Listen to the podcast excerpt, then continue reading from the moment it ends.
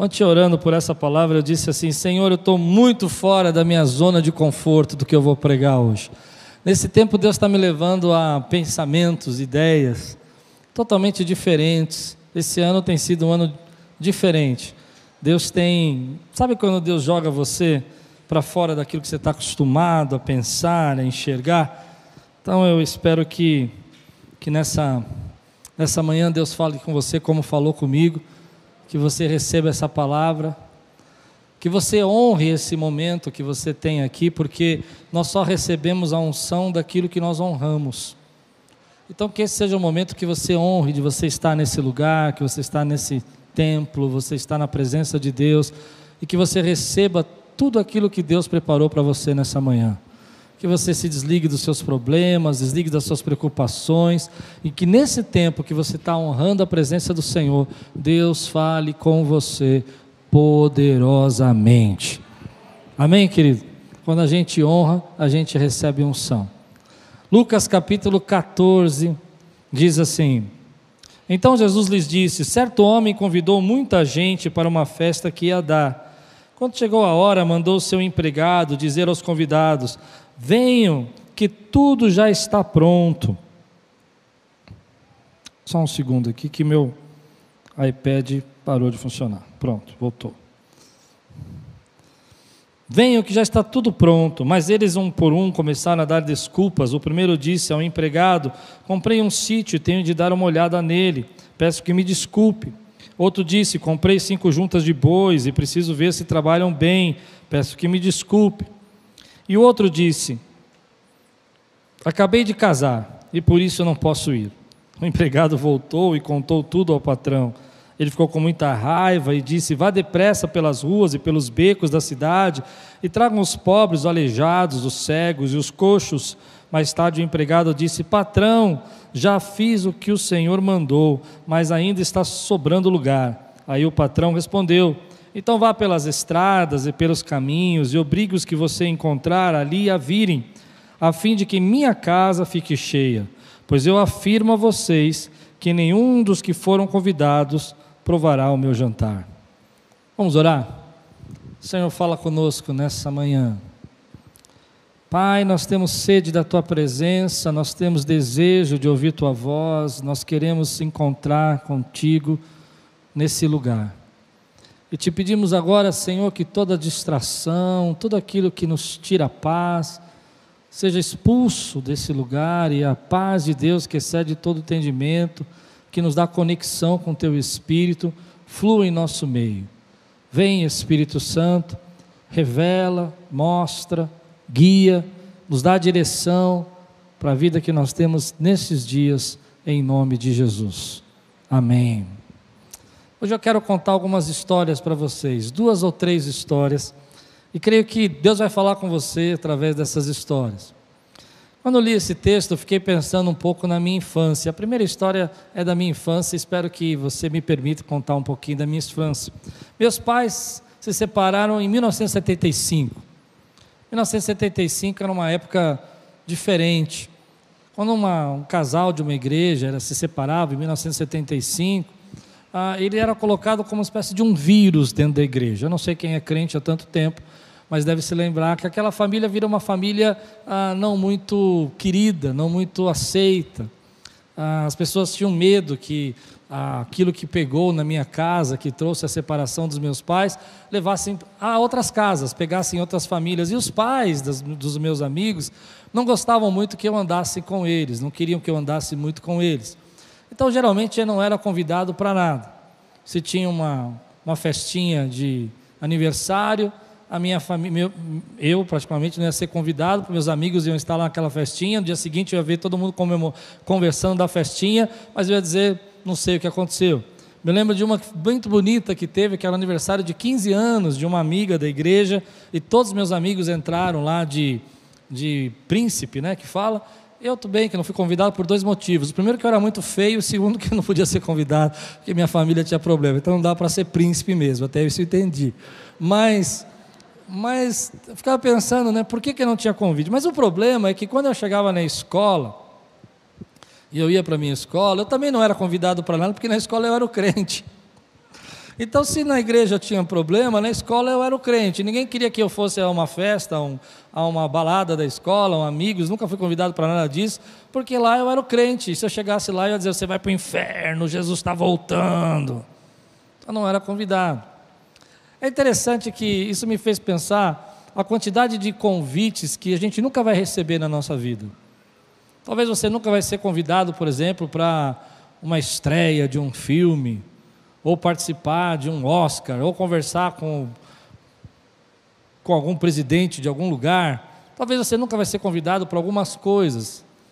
Tem muitas coisas que eu gostaria de ser convidado. Fiquei imaginando um dia chegar na minha casa uma cartinha, falar assim: você está convidado para o Oscar desse ano. Mas eu acho que eles nunca vão me convidar para isso. Tem uma série de coisas na vida da gente que a gente vai desejar, pensar, sonhar, mas a gente nunca vai poder participar daquilo. Mas, embora a gente não tenha esses convites, todos os dias Deus está nos convidando para viver uma vida abundante. E não importa a quantidade de gente que te rejeite ou gente que não te aceite, Deus está dizendo para você: eu estou mandando o meu convite hoje para que você viva uma vida abençoada, plena da minha graça. Esse convite às vezes não vem numa cartinha, ele não vem às vezes com alguém te avisando: ei, chegou o convite para você viver, chegou a hora de você viver. Ele não vem assim. Ele vem quando a gente se reúne para adorar a Deus e a presença do Senhor inunda esse lugar e Deus fala para você: viva a vida abundante que eu planejei para você. Esse convite vem, por exemplo, quando você acorda de manhã e o sol nasce, você fala é um novo dia e não importa a quantidade de rejeições e lutas e batalhas que eu passei na minha vida e nãos que eu tomei e convites convites que eu não recebi, o maior convite da minha vida eu já recebi. O Rei dos Reis e Senhor dos Senhores habita em mim, e eu vou levantar minha cabeça e vou viver. Mas, embora esse convite aconteça todos os dias, eu conheço muita gente, e você também, que desistiu de viver, desistiu de receber esse convite da parte de Deus de viver. E quando eu olho para esse texto aqui, eu vejo que Jesus quis mostrar para aqueles homens que o reino de Deus é um banquete.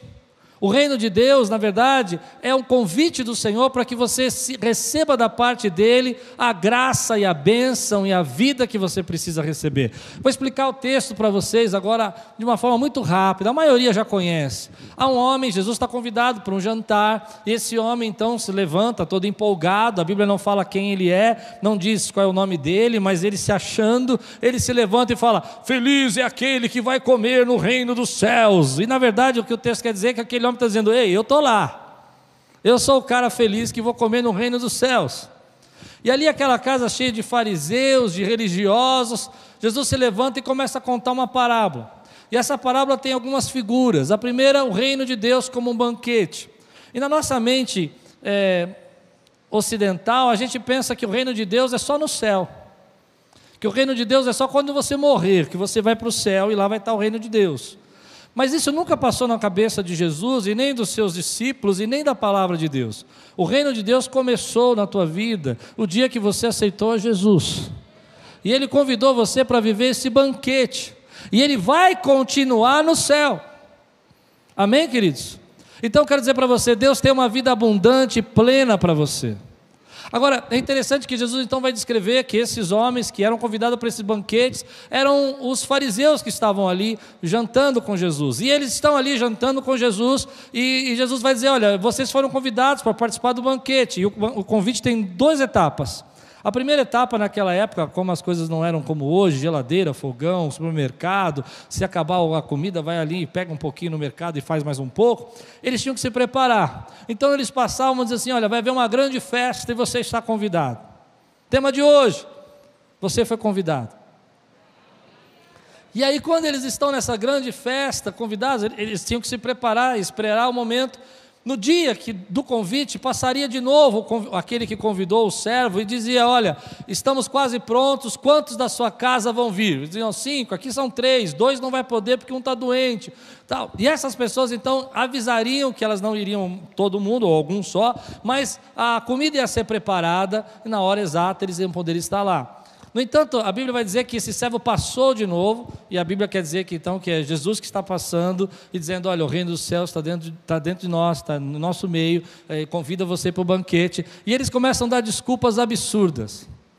E você precisa entender essas desculpas. As, as, as, desculpas são do tipo: ah, eu comprei um campo e preciso vê-lo. Qual é o judeu que compra um campo e não vai ver? Antes de comprar, não vê.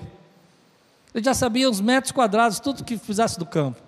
Casei e não posso ir. Essa é uma outra desculpa absurda, porque ah, o casei e não posso ir. O casamento não era feito num dia, era feito uma programação. E nesses banquetes a ideia é que ah, não havia nenhum impedimento. Na verdade, a, a esposa geralmente não iria nesses banquetes, então ninguém esperaria que ela estaria lá, não havia desculpa para esse homem. As desculpas são as mais absurdas.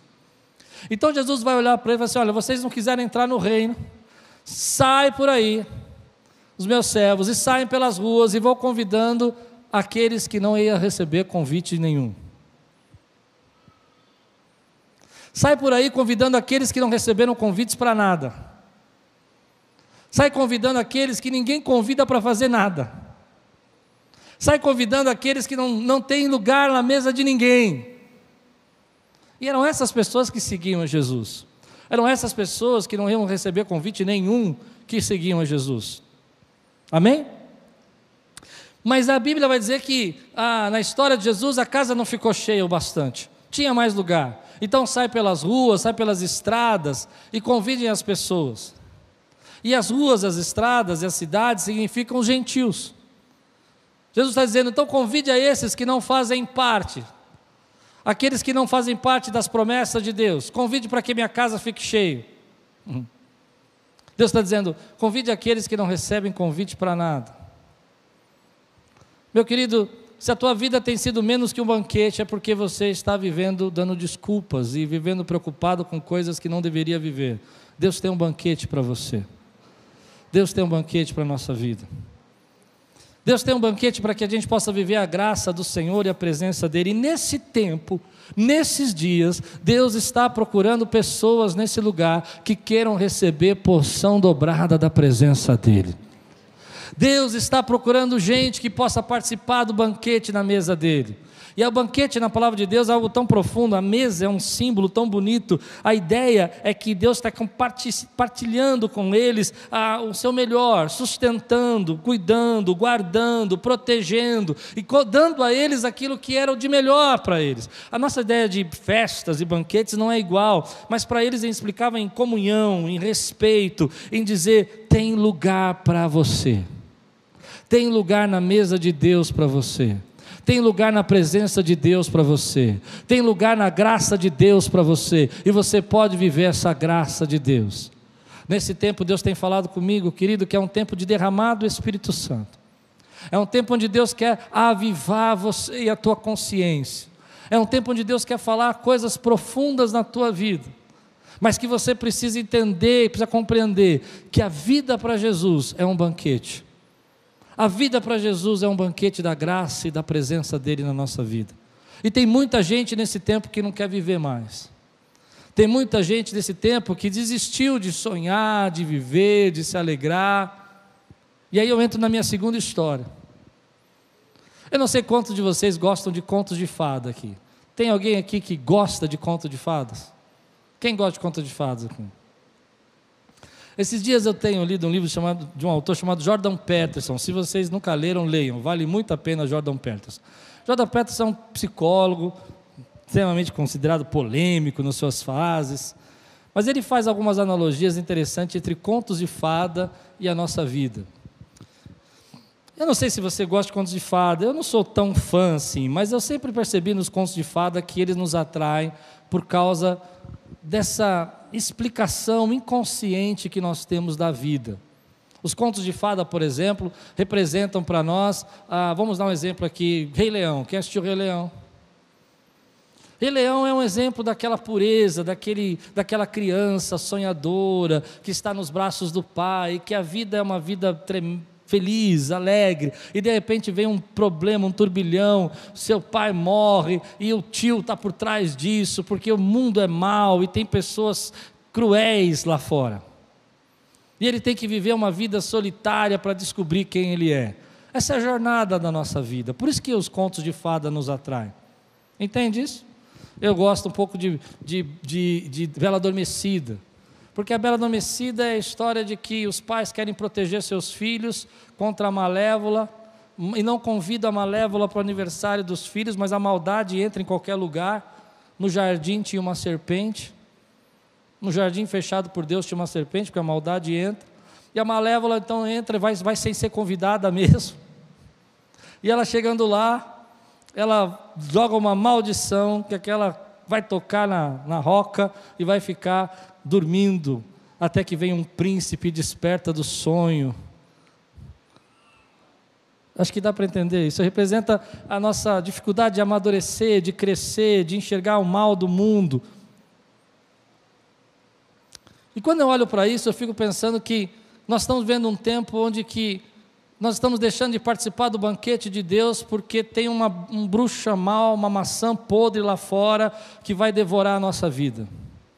Acho que deu para entender o que eu estou querendo dizer que nós estamos vendo tão acuados e com tanto medo e dando tantas desculpas para o chamado de Deus para nós, porque nós temos que preocupar-se com o nosso futuro, que nós temos que preocupar com a nossa vida, porque o mundo tem muitas adversidades, que as pessoas ah, nos traem, que as pessoas nos frustram, que há pessoas que começam com um pequeno probleminha, como uma madrasta ruim, e viram um dragão devorador de gente no futuro.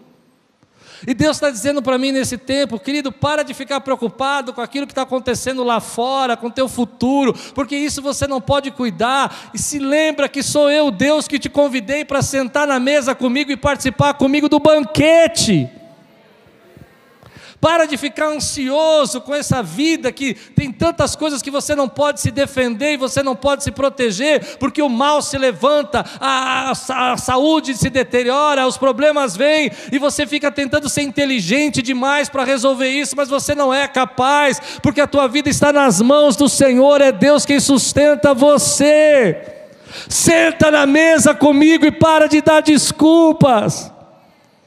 E por que, que nós damos essas desculpas? Porque nós estamos ansiosos, nós estamos preocupados, nós temos que cuidar do nosso campo, nós temos que cuidar do nosso casamento, nós temos que cuidar da, da nossa vida, nós temos que cuidar dos nossos, das nossas juntas de boi. E Deus está dizendo: Ei, enquanto você está tão distraído, ansioso, eu já preparei uma mesa para você. Eu sei que nós temos que fazer muitas coisas, eu sei que nós temos que desenvolver, crescer, trabalhar, nós temos que nos, nos, nos progredir, avançar, eu entendo tudo isso, mas eu não quero viver uma vida, querido, que não senta na mesa do Senhor porque tem medo do futuro. Hoje Deus está convidando gente para derramar a porção dobrada sobre a sua vida e dizer: meu futuro pertence ao Senhor. Eu vou fazer o meu melhor, eu vou me desenvolver o que eu puder desenvolver mas eu sei que aquilo que eu não posso fazer já tem lugar para mim na mesa. Levante sua mão e diga assim: tem lugar para mim. Eu não sei quantas vezes a gente se sente rejeitado, preocupado, e esquece o maior convite da nossa vida que Jesus nos deu, de sentar na mesa com Ele e receber a graça dele sobre nós. Meu amado irmão, chegou um tempo de você receber porção dobrada sobre sua vida. Chegou um tempo de você receber revelações. Eu oro para que você esteja andando no carro e Deus te pegue no carro. Eu oro para que você esteja lavando louça e o Espírito Santo tome completamente a tua vida. Eu oro para que você chegue em casa hoje e de repente você comece a orar em línguas estranhas e nem saiba por que está fazendo, mas você vai entender por que está fazendo, porque você está sentado na mesa. Embora o mundo tenha tantas adversidades, tenha tantos problemas, e nós tenhamos medo dos que podem vir, das traições, das lutas, desse, desse encantamento que a gente tem, de que a gente gostaria de ser aquela pessoa ingênua, onde a nossa vida nunca fosse desmontada, e de repente as coisas acontecem, os Mustafás da vida surgem e destroem a nossa família, destroem a nossa vida. Ainda assim, Deus está dizendo para você: ei, meu amigo, você não vive nesse conto de fadas, você vive no mundo real, e nesse mundo real sou eu quem cuido de você, e eu tenho um lugar para você na mesa. Aleluia. O Espírito Santo tem chamado você. Ah, você às vezes sente a presença de Deus. Você às vezes sente o desejo de buscar mais o Senhor e você não sabe por quê. Mas a gente está tão preocupado, tão ansioso com tanta coisa, tanta coisa na nossa cabeça, o futuro, a saúde, as dificuldades. Esses dias eu tive uma experiência engraçada. Eu desisti de uma viagem que eu ia fazer por medo desse problema que nós estamos enfrentando, eu falei: ah, não sei, vai ser preocupante, não quero ir, desisti. Tudo certo, eu abandonei. Fui para outro lugar. Fui tão picado, mas tão picado naquele lugar, comecei a orar pela dengue. Falei, Jesus, eu saí do leão, caí no urso. Se não é o Senhor para nos guardar, meu irmão. Hoje Deus está te convidando para não viver uma vida, querido, ansioso, desesperada, angustiada, frustrada, porque você tem medo do futuro, porque você precisa cuidar do seu campo, porque você precisa cuidar da sua vida, porque você precisa pensar em você e viver uma vida abençoada e cheia da graça de Deus, sentado na mesa com o Senhor, porque a vida para Jesus é um banquete. A vida para Jesus é um banquete. E quem já sentou nesse banquete sabe do que eu estou falando. É aquele tempo de paz, aquele tempo que você faz o seu melhor e confia que Deus vai fazer o que você não pode fazer. É aquele tempo que você fala: Deus, a minha vida te pertence. Como é que vai ser o meu amanhã? Eu não sei, mas enquanto eu estiver sentado nesse banquete, eu sei que o Senhor vai suprir as minhas necessidades segundo as suas riquezas em glória. Como é que vai ser minha vida amanhã? Não sei, mas eu sei que enquanto eu estiver sentado nesse banquete, não me importa se tem maçãs envenenadas, bruxas más, caçadores, o que for que tem lá fora que tenta roubar os meus sonhos e destruir os meus planos, eu estou no lugar seguro, porque eu habito ali no esconderijo do Altíssimo e a sombra do Onipotente. Eu vou descansar, eu vou descansar, eu vou descansar. Aleluia! O jeito que Jesus descreveu o reino foi um banquete. O jeito que Jesus descreveu a vida foi um banquete. Ele podia ter dito: Olha, a vida do reino é assim. Não, ele disse: É um banquete. E você rejeita o convite. E eu fiquei pensando que todas aquelas pessoas que não iam receber convites para nada foram convidadas, assim como eu e você. Mas como tem gente que ainda recusa o convite de Jesus? Tentando resolver os seus problemas, tentando se solucionar, angustiado porque acha que não prosperou o suficiente, e Deus continua convidando você. Senta na minha mesa porque eu já preparei tudo. Senta na minha mesa porque eu já tenho tudo para você. Senta na minha mesa porque eu vou te dar o teu, o teu destino. Senta comigo na mesa para que você possa receber a graça que eu tenho dado a você. Deus está chamando pessoas aqui. Deus está chamando gente. E é libertador. Libertador. Diga comigo. Libertador. Quando eu deixo as preocupações dessa vida e sento na mesa com o Senhor. É libertador quando eu digo para mim mesmo que eu vou fazer o meu melhor, mas ainda quando o meu melhor não for o bastante, tem lugar para mim na mesa do Senhor. Quanta gente hoje precisa dessa libertação. Quanta gente Deus está chamando, querido, no profundo, dizendo: Ei, vem cá. E você está dizendo: Não deu certo. Eu já tentei, eu já fiz, agora eu tenho que me preocupar, eu tenho que cuidar das minhas coisas. E Deus diz para você e para mim: Você está distraído demais.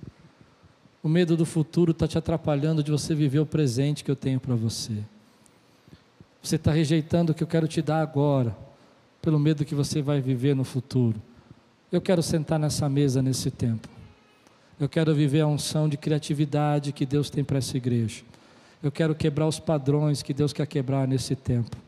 Eu quero beber e me alegrar, porque eu sei que o Senhor é meu pastor e nada me faltará. E Ele prepara uma mesa perante mim, na frente dos meus adversários. Ele é o meu Deus que supre as minhas necessidades. Eu vivi um tempo pensando nisso, que nós somos uma geração que está vivendo com esse mundo do que tem lá fora, com medo do que está acontecendo lá fora. Lá fora tem bruxas más, dragões, devoradores, maçãs envenenadas, serpentes que viram devoradores de gente. E eu fico pensando se é isso que Deus quer que a gente viva nesse tempo. Você consegue entender o que eu estou pregando ou não? Com medo de viver a vida que Deus tem para nós, porque algo ruim pode acontecer amanhã. Eu não quero viver assim. Eu não acredito que Deus quer que eu viva assim. Isso é muito importante você perguntar para você mesmo. Você acha que Deus quer que você viva? Porque se você acredita que Deus quer que você viva assim, nada do que eu vou falar vai mudar o seu pensamento. Mas se você não acredita que Deus quer que você viva assim, então chegou o tempo de você comer daquilo que Deus tem para você e ser fortalecido no espírito para crer, querido, que Deus é o Deus que te convidou a sentar nessa mesa e viver do banquete dele. Eu não creio que Deus quer que eu viva pensando só no que vai acontecer amanhã. Deus quer que eu viva o presente hoje e agradeça, porque todos os dias eu estou recebendo o convite de Deus para viver a vida abundante que Ele planejou para mim. Ainda que eu tenha lutas, eu tenha batalhas como você, eu tenha dificuldades, eu me recuso a viver uma vida pensando nos nãos que eu recebi. Eu quero viver uma vida pensando no sim que eu recebi. Não importa quantas pessoas não me convidaram para as festas de aniversário, ou quantos amigos não me convidaram para as baladas, não me interessa nada disso. Me interessa que o maior sim da minha vida eu recebi, que é a presença do Senhor Jesus falando: senta nessa mesa, porque eu te convidei e tem lugar para você. Então isso me vem a uma ideia do que Deus está fazendo nesse tempo. Eu fiquei pensando que quantas coisas novas a gente descobriu nesses últimos anos. Hoje eu vi um post na internet, achei engraçado. Um Apple Watch de 1984. Era um teclado gigante assim da Seiko, aqui no braço inteiro, tomava daqui a aqui e um relógio calculadora na ponta. Eu nunca tinha visto isso. Eu falei, nossa, já existia Apple Watch, já era desse tamanho, né? O camarada tinha que andar com o braço esticado assim. Eu fiquei pensando quantas coisas nós criamos, inventamos, renovamos, fizemos nesse tempo. Foram muitas coisas, não foram?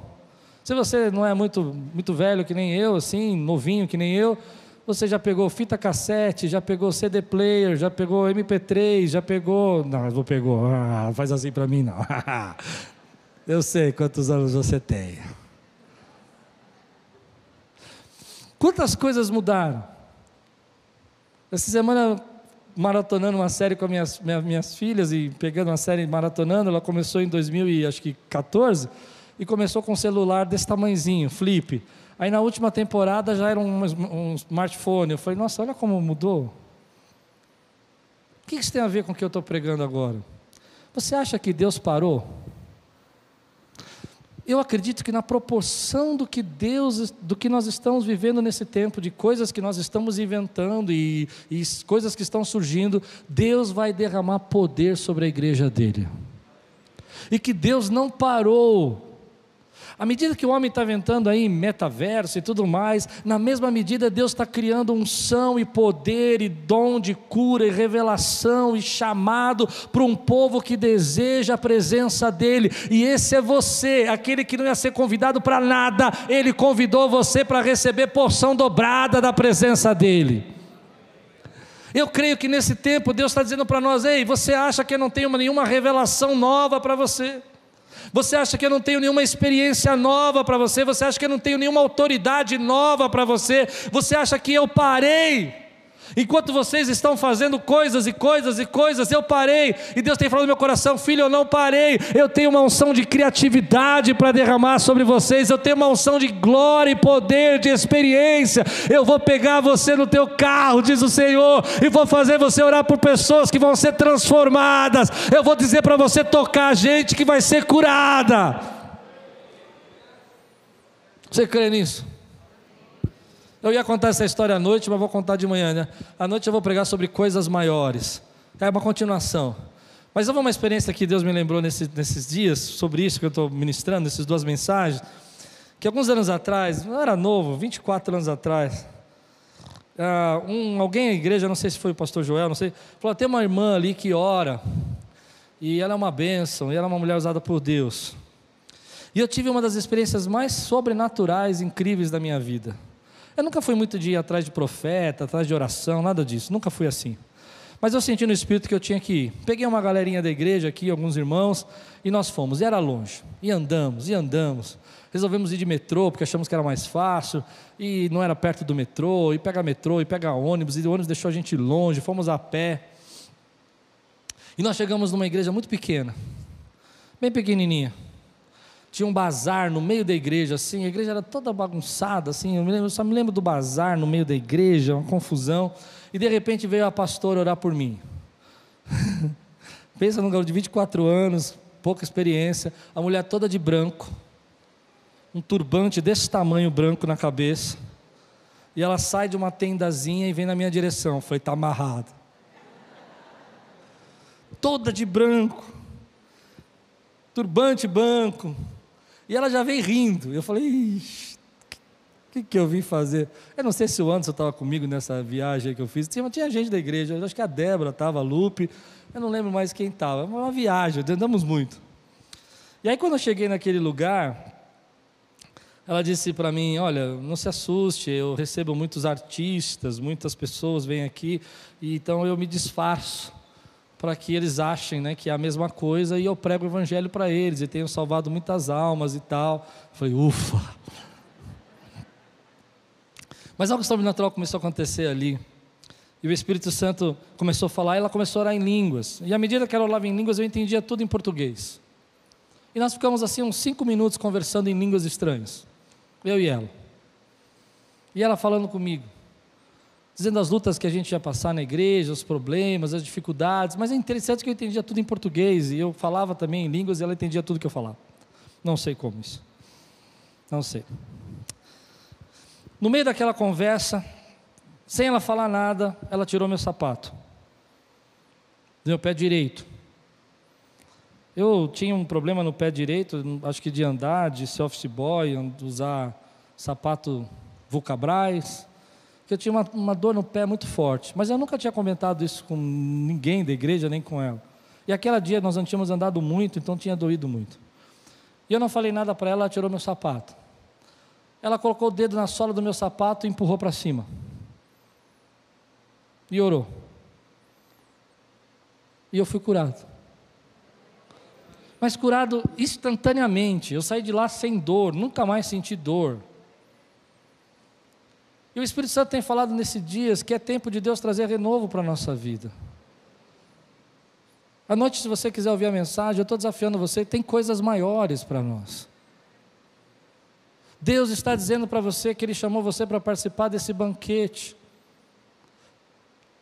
Essa semana vi um testemunho que me chamou a atenção de um rapaz, um pastor, entrou num avião, do lado dele tinha um cara todo tatuado com uma, uma, um símbolo satânico do braço, uma caveira no outro, um monte de coisa, um alfinete no nariz, enorme, grande, todo de preto, sentado do lado dele no avião, e o Espírito Santo falou com esse rapaz, disse assim: Fala para ele que eu amo a vida dele. Eu fiquei pensando se fosse eu. eu falar, Deus, esse camarada aí, um tapão que ele der em mim, eu já desmaio, né? Mas aquele rapaz cheio do Espírito Santo, quem crê? Quantos creem que o Espírito Santo fala com você? Ele, cheio do Espírito Santo, olhou para o rapaz e falou assim: Deixa eu dizer uma coisa, as pessoas acham que você é bravo, acham que você é mal, mas você é uma boa pessoa, você é uma pessoa que Deus está chamando, e essa noiva que você está namorando, é você vai casar com ela, e ela vai te levar para os caminhos do Senhor.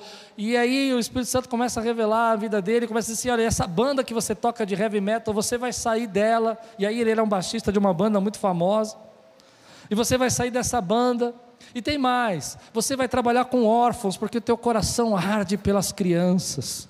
E aquele homem gigante, todo tatuado, todo cheio de marcas demoníacas no corpo, começa a chorar. E Deus muda o destino dele. Em outras palavras, Deus estava dizendo para esse jovem: Olha, você tem vivido essa vida preocupado com você, mas eu estou chamando você para sentar na minha mesa. Querido, o Espírito Santo tem falado nesse tempo que tem há algo tremendo de Deus e tem mais de Deus dentro de você do que você imagina. Deus está avivando os teus dons nessa manhã. Deus está trazendo nuvens de glória nesse lugar e quebrando os teus medos, os teus paradigmas, as tuas ansiedades. Porque quando a gente fica pensando nas juntas de boi, a gente não consegue receber o renovo que Deus tem para nós hoje. Você não pode fazer mais nada por essa junta de boi. É hora de você sentar na mesa e deixar Deus cuidar um pouco de você. Você não pode mais fazer mais nada a respeito desse campo. É hora de você sentar na mesa e deixar Deus cuidar das tuas tristezas, das tuas dores. Porque eu creio que Deus está fazendo coisas novas nesse lugar. E eu quero sentar nessa mesa e participar, meu irmão. Eu não estou falando, eu, eu, vou até à noite pregar mais sobre isso. Eu não estou falando dessas profecias. É claro, é bênção na nossa vida, sabe? É, é eu entendo, a gente precisa delas. Tu viajarás, tu passearás, amém. Eu, eu, eu entendo, mas eu quero algo maior. Eu quero saber dos sonhos de Deus para essa geração. Eu quero saber o que Deus quer usar a tua vida hoje. Eu quero saber quais são as armas espirituais que Deus está trocando na tua vida nessa manhã, porque Ele tem coisas novas para fazer na tua vida. Eu quero entender, querido, aquilo que são os sonhos de Deus para essa nação, e quero ver você participando desses sonhos de Deus, porque há unção, porque você é o tipo de gente que ninguém ia convidar, mas Ele convidou você para sentar naquela mesa. Eu não estou dizendo que não é bom a gente receber palavras proféticas, dizendo do nosso futuro, da nossa vida, é gostoso, mas eu quero outra coisa, você está entendendo? Eu quero que Deus tome você e fale assim: a pessoa que está do teu lado, eu vou usar você, você vai pôr tua mão e ela vai ser curada. Aleluia, aleluia, porque eu creio que é uma unção de glória nesse lugar sobre as nossas vidas. Agora, é interessante que, como as pessoas podiam recusar um convite de Jesus? Essa é a pergunta do texto. Como as pessoas podiam recusar um convite de Jesus? Eu sei que essa é uma pergunta óbvia, como a gente faz também. Quantas vezes o Espírito Santo está tocando nosso coração para a gente chegar mais perto dele? Vai orar. E você diz: agora não dá, eu tenho tantas coisas para fazer, eu tenho que cuidar da minha junta de boi. Ou o Espírito Santo fala conosco: olha, chegou um tempo de você cuidar da sua família. Eu estou te fazendo um convite para viver, e você parou de viver, você só fica pensando em desgraça. Pronto, preguei. Quem quiser ir embora pode ir. Quem quiser ficar, fica mais cinco minutos que eu acabo. Você só pensa em desgraça, eu estou te convidando para viver. Estou pregando para alguém aqui hoje, meu irmão? Eu estou te dando um convite para viver e você só fica pensando no pior. Só fica pensando em maca, em doença, em hospital. Eu sei, é uma luta que a gente está passando, mas tem lugar para você na mesa. E aí você fica recusando esse convite maravilhoso que Deus está dando a você, porque você fica vivendo do futuro, do medo que você tem do futuro. Que a madrasta vire um dragão e devore os teus sonhos. Pronto, é isso. Que um pequeno problema se torne um grande problema, entende isso? Que um pequeno problema, controlável problema, se torne um grande problema e devore você. É isso que nós estamos vivendo nesse tempo. É assim que a gente está pensando. Um pequeno problema, uma dificuldade financeira, se torne um grande problema e devore a tua vida. Pequeno problema, uma enfermidade, e algumas vezes delas grandes enfermidades, se torne tão grande que devore você. Mas o que você pode fazer com relação a isso? Nada. Você pode dar o seu melhor, você pode se cuidar, você pode mudar a sua alimentação, mas se Deus não guardar a tua vida, querido, se você não sentar na mesa, você nunca vai viver. Deus está fazendo um convite para você sentar na mesa e viver um banquete com Ele. Deus está dizendo para você: Eu ainda estou fazendo coisas extraordinárias, quer participar? Eu ainda tenho revelação para derramar sobre sua vida, ainda tenho poder para derramar sobre sua vida. Você lembra das experiências que você teve com Deus? Por que, que acontece essa experiência? Porque essa experiência mudou a minha vida. Eu nunca imaginei que uma pessoa pudesse, à noite eu quero pregar sobre isso, pudesse ser usada por Deus daquela maneira como aquela mulher foi usada na minha vida. Eu não sei o nome dela, eu não sei onde é a igreja dela, não me lembro como chegou lá. Eu só sei o que ela falou e orou por mim. Porque Deus tinha coisas maiores para ela. Deus está chamando você para derramar uma porção do Espírito Santo. Deus está chamando gente hoje que está dizendo assim: Ei, eu vou usar você, como usei aquele rapaz no, no, no avião, eu vou usar você no metrô, eu vou usar você no trem, eu vou usar você no seu trabalho. E você vai receber palavras proféticas, vai receber revelações, vai receber entendimentos, vai receber novas visões. E você vai entender que esse texto que eu estou pregando agora não está falando só dos judeus que não iam entrar, mas está falando de gente que não era convidada e que entrou, que é você. Você recebe o convite do Senhor? Sabe qual é o nosso problema? Nós estamos trocando o convite do Senhor por coisas tão efêmeras e tão passageiras. C.S. Lewis diz que o nosso problema não é que a gente é, tem uma fé muito grande ou uma ambição muito grande, é que a gente tem uma ambição muito pequena. Em outras palavras, ele diz que a gente troca 10 minutos de vida ou 10 10 anos de vida, 50 anos de vida, que seja por aquilo que Deus tem preparado para nós, que é uma mesa preparada na vida eterna. Deu para entender o que eu quis dizer? A gente fica tão preocupado com esses 10, 20, 30 anos, 50 anos de vida, que a gente esquece que Deus preparou para nós um banquete eterno. E que você foi convidado. E tem lugar para você. E tem lugar para você do jeito que você é, do estilo que você é, porque você é o tipo de gente que ninguém ia convidar, mas Jesus morreu naquela cruz por você e convidou você. Você recebe essa palavra hoje na sua vida? Eu quero orar. Se você sente no seu coração que Deus está trazendo coisas novas nesse tempo e você quer participar, se há um desejo no seu coração de viver um avivamento na tua vida e ser usado por Deus, se você sente uma angústia, escute a pregação de hoje à noite, porque Deus tem coisas maiores para você e você não sabe como chegar nisso. Fica de pé no teu lugar que eu quero orar com você agora, só por esse, só por esse que querem renovo, querem derramar do Espírito, querem dizer rios de água viva hoje fluíram dentro de mim. Quantos creem que tem uma unção de Deus nesse lugar, querido? Sabe, a gente tem tantas oportunidades e tantos convites. Eu fiquei pensando, vamos pensar. Tantas vezes Jesus está nos convidando, mas a gente tem tantas oportunidades.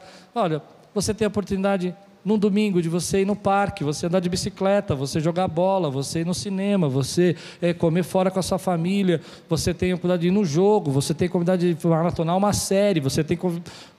Querido, nada disso é errado. Nada disso tem problema. Mas tem uma coisa que eu quero dizer para você: Jesus está te convidando todo domingo para participar de um banquete. E quem está dentro, levanta a tua mão e dá um glória a Deus, querido. Então a gente tem tanta oportunidade hoje, é verdade, é bênção.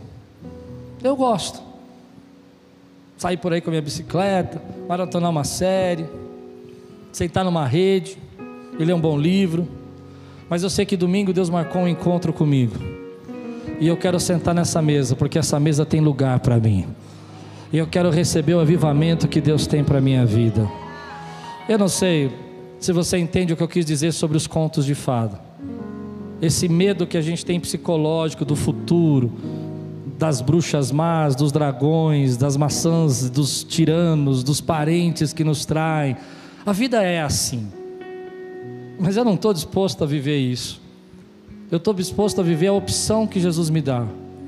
E a opção que Jesus me dá não é de ficar reclamando e dando opinião sobre a vida dos outros, dizendo o que, que eu tenho que fazer, como é que a vida tem que ser, por que, que aquele camarada devia ser diferente. A opção que Jesus me dá é sentar na mesa e receber do manjar que Ele tem para mim. Tem gente que quer viver de opinião, reclamar de tudo brigar com tudo, questionar tudo e criticar todo mundo. Eu quero viver de opção. E a minha opção é essa. Jesus está me convidando para receber renovo, fé, graça e esperança na minha vida. Levanta a tua mão aí e diz aí, Senhor, sou eu que essa noite, que esse dia, perdão, quer receber porção dobrada do Espírito Santo sou eu que estou cansado de tentar cuidar do meu futuro e eu descanso, porque tem lugar na mesa para mim. Eu posso ser servido por Deus. Deixa Deus te servir agora, querido.